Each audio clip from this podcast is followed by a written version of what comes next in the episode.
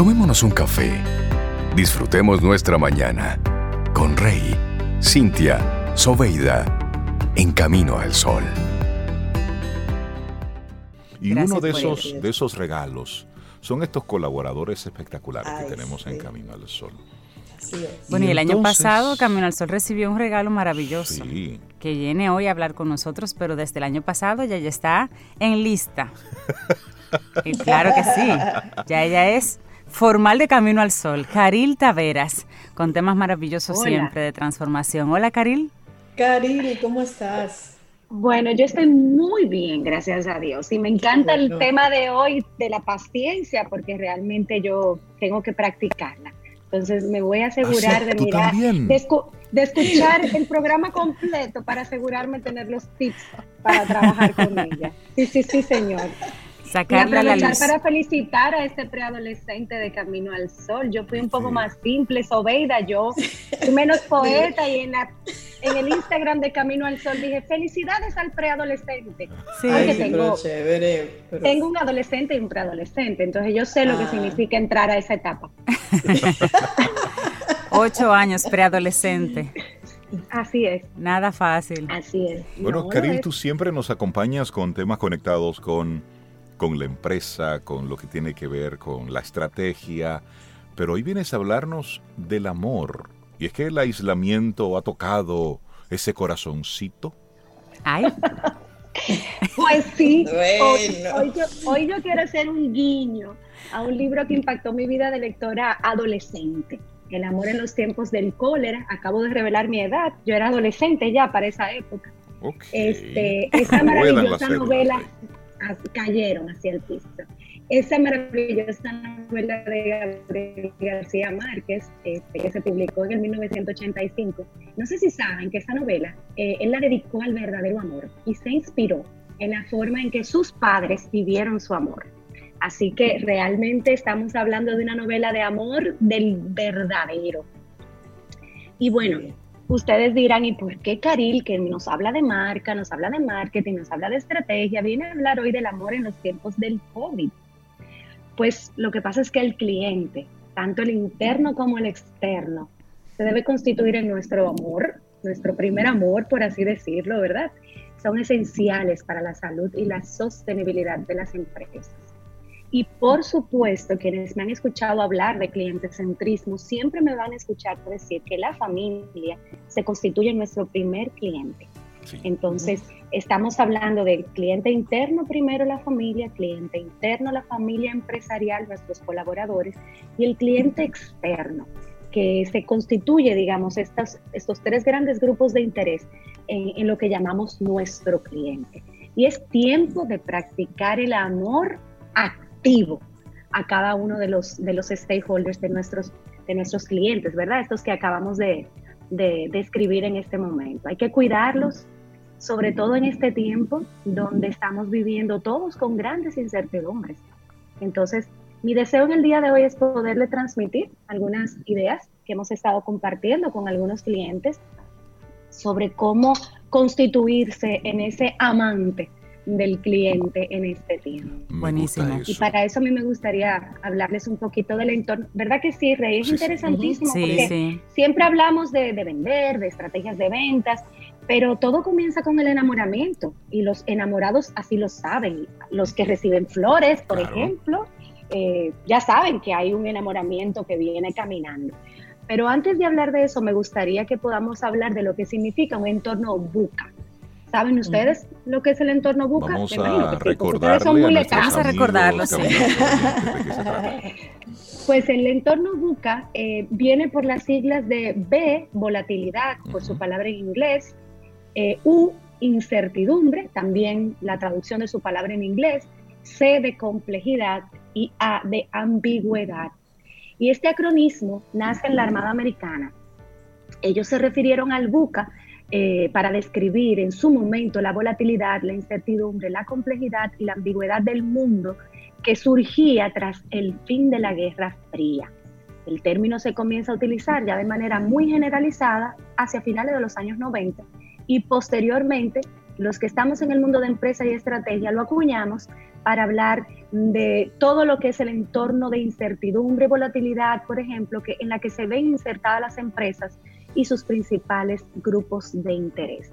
Entonces, en este momento, los consumidores y los clientes, Ove, Rey, Cintia, estamos todos, que somos todos clientes de diferentes empresas, ¿verdad? Estamos viviendo un entorno buca. El 2020 nos agarró realmente desprevenidos y todos esos planes maravillosos que teníamos los hemos tenido que rehacer.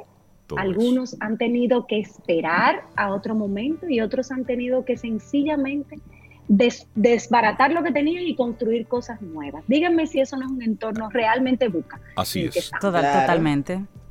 Entonces las empresas hoy están altamente preocupadas por el grado de optimismo de sus clientes. Si al salir de esta, de esta pandemia, de esta situación de incertidumbre en la que estamos, vamos a contar con esa misma cantidad de clientes.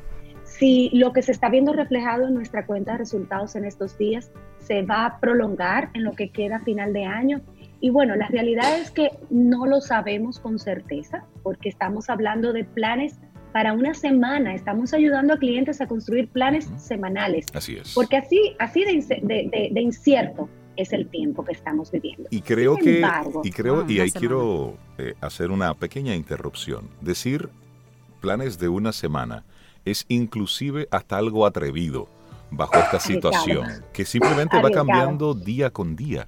Es decir, desde que inició todo esto, yo he estado viendo las informaciones de manera dosificada. Y es, y es interesante como al principio de todo esto, eso cambiaba con horas de diferencia. Y una empresa poder planificarse, hacer con, como tú dices, Caril, con una semana, era prácticamente... A largo plazo. Una, exacto.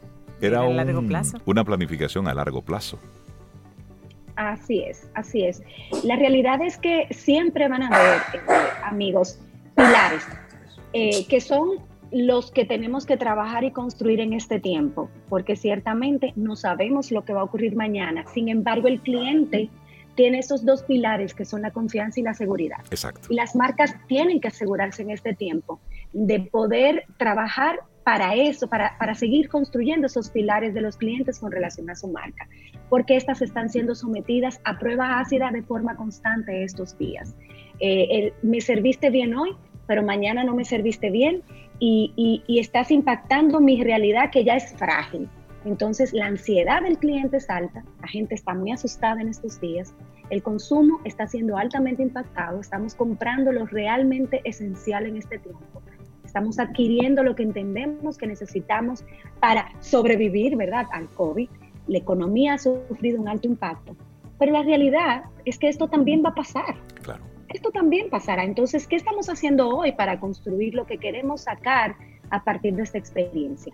Este es para mí uno de los momentos de verdad de los cuales nosotros hablamos constantemente con nuestros alumnos, con nuestros amigos, con nuestros clientes, las marcas deben identificar cuáles son los momentos de verdad que están viviendo los clientes para poder anteponerse a esos momentos de verdad y prepararse para responder a nos vamos a referir siempre a que debemos demostrar en todo momento que el cliente sí importa. Y hoy, más que nunca, hay que trabajar para eso.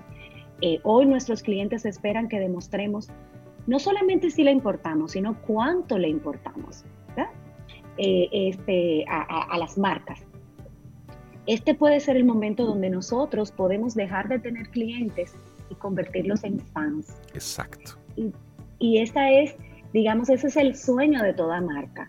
Eh, vemos las redes sociales donde hay haters, pero donde hay lovers. Esos lovers son los fans. Esos son los que están dispuestos a sacar las, las caras por sus marcas en todo momento. Esos son los que hoy eh, se, forran de, mascarilla, guantes y salen a su, a su tienda eh, a, hacer un pedido por takeout porque quieren apoyar a su marca para que pasado el COVID puedan estar activos para servirle posteriormente, porque si no le compro hoy, cuando pase no va a estar y quiero que esté. Estoy poniendo ejemplos muy sencillos. O también puede ser el momento donde perdemos el amor de nuestros clientes para siempre. Entonces, ojo con eso. Nosotros estamos probablemente mirando el impacto de estas, de estas medidas en el corto plazo. Eh, cada día estamos viendo políticas más flexibles de devoluciones, eh, mejorar los precios, eh, cambiar políticas actuales de, manejo de clientes, encontrar otras maneras, digamos, de ayudar a los clientes a través de la crisis. Sin embargo, las marcas que se destacan están haciendo hoy mucho más por sus clientes, no lo básico que se espera de ellas en este tiempo. Y, me gustaría ponerles algunos ejemplos. Eh, una marca eh, francesa de bolsos de alta gama, muy, muy, muy, muy alta gama, eh, que también tiene una, una, línea de fragancias, ha dispuesto que su línea de, producción de fragancias se convierta en una línea de producción de antibacterial. ¿Por qué? Porque el alcohol forma parte de materia prima de la fragancia. Exacto. Y han decidido que van a, fabricar, a producir gel antibacterial para donar a los clientes de las cadenas que normalmente le adquirían las fragancias, para que estos a su vez la donen a las comunidades donde están insertadas. Este es un ejemplo de dar una milla, milla, milla extra por sus clientes. Tenemos las hosterías en España que están cocinando gratis para los médicos de su comunidad. Tenemos los restaurantes de Nueva York que han hecho alianzas entre ellos para que por cada cliente que ordene alimentos de takeout, se saque una orden de comida o de cena adicional para entregar a los médicos y a las enfermeras. Y se los están llevando a los hospitales a través de transportistas que se han unido a la causa. Esto lo han viralizado a través de las redes sociales. Y todos nos entusiasma y nos anima a pensar que podemos ser parte de algo como esto. Una gran marca de telefónica, telefonía francesa, por ejemplo, ha regalado datos extras a sus clientes bajo el lema de reconocemos la importancia de mantenerte comunicado en este tiempo. Así que yo, marca, te regalo data adicional. Y una importante eh, eh, telefónica local hizo espejo con esa estrategia y, enfocó la, data al, personal médico de salud en, en el país, ¿verdad? Eh, museos y grandes bibliotecas están ofreciendo tours virtuales y acceso a sus títulos de forma gratuita. Lo importante eh, no son, digamos, estos ejemplos y decir, bueno, yo no estoy en condiciones de estar regalando nada porque no estoy facturando, sino mirarlos como, como fuente de inspiración y punto de partida para tener conversaciones con nuestros equipos de trabajo. Así es, estamos hablando con... ¿Qué podemos hacer para sorprender Estamos hablando con Caril Taveras de Ideox. Hoy el amor en tiempos de COVID. Y estás haciendo un recuento bien interesante de lo que a nivel mundial están haciendo algunas marcas para mostrarles su amor al cliente. Y has destacado algo interesante. Y es cómo las marcas han dejado, algunas de ellas, de lado lo que es su core business para apoyar lo que está sucediendo y por otro lado, hay otras que han estado utilizando lo que es su core business para poder replicar y apoyar a otros. Son ejemplos interesantísimos en los que estamos en lo que estamos nosotros viendo. Pero Caril, ¿cómo una persona, una empresa que bajo esta situación simplemente está de manos atadas, es decir, una empresa, un negocio que lo que está es sentado replanteando su modelo de negocio, replanteando su estructura, porque está ahí en un hilo la permanencia o no de esa empresa. ¿Cuál sería desde tu posición eh, esos pensamientos que pudiera tener esa empresa? Mira, el punto de partida siempre va a ser, ¿conoces a tu cliente? Sabes exactamente cuáles son las necesidades de hoy de tu cliente, entonces alrededor de eso vas a poder trabajar ideas para, para poder sostener al cliente e incluso reactivarlo económicamente en este tiempo. Porque de alguna manera estamos gastando, estamos consumiendo, estamos comprando porque tenemos que seguir viviendo. Lo, lo, importante es entender que si vamos a replantear el modelo de negocio, lo hagamos siempre con el cliente en el centro para entender exactamente qué es lo que ese cliente necesita hoy. Y si nosotros fuéramos a pensar, bueno, no va a cambiar mi modelo de negocio, es el que tengo para mucho tiempo, pero necesito asegurarme que voy a fidelizar a esos clientes y los voy a convertir en fans de mi marca. Eh, una recomendación muy sencilla es piense fuera de la caja. Sorprenda cada día a sus clientes. Pueden ser incluso mensajes. No necesariamente debo entregar valor monetario, puedo entregar valor emocional a los clientes en este tiempo. Invierta neuronas junto con su equipo en sacar ideas que, que puedan ayudar a su cliente a hacer sostenible su fidelidad a su marca a largo plazo. Mira, el cliente 2.0, del cual hemos hablado antes, eh, ahora está muy inquieto, como hemos dicho antes, está asustado, está impactado económicamente, pero sigue siendo un cliente con necesidades emocionales, con necesidades afectivas y con necesidades de insumos. Entonces, hay tres ámbitos de importancia para, para esta pregunta que tú nos haces, Faye, que hay que tener en cuenta. El cliente interno, el cliente externo, los proveedores y partners estratégicos. Cíñanse en este momento a entender quiénes son esos tres grandes grupos y dentro de esos tres grandes grupos, a quién debo atender primero para que la rueda de mi empresa siga corriendo dentro de lo que estamos viviendo. Por ejemplo, una, una, recomendación muy, muy, muy táctica. Una vez por semana, asegúrese de tener a su equipo unido mirando cómo puede trabajar las necesidades de estos tres grupos de enfoques y cómo puede hacer uso de sus partners estratégicos. Los proveedores en este tiempo y los partners estratégicos estamos en la mejor disposición de colaborar con nuestras marcas, con nuestros clientes, porque a todos nos interesa que la rueda de la economía se siga moviendo. Entonces, haga uso de todo el aporte que usted tiene en su entorno. Hay una metodología japonesa que, es de, la, gestión de la calidad, que es el Kaizen, y nos gusta mucho decir que podemos hacer una especie de Kaizen virtual.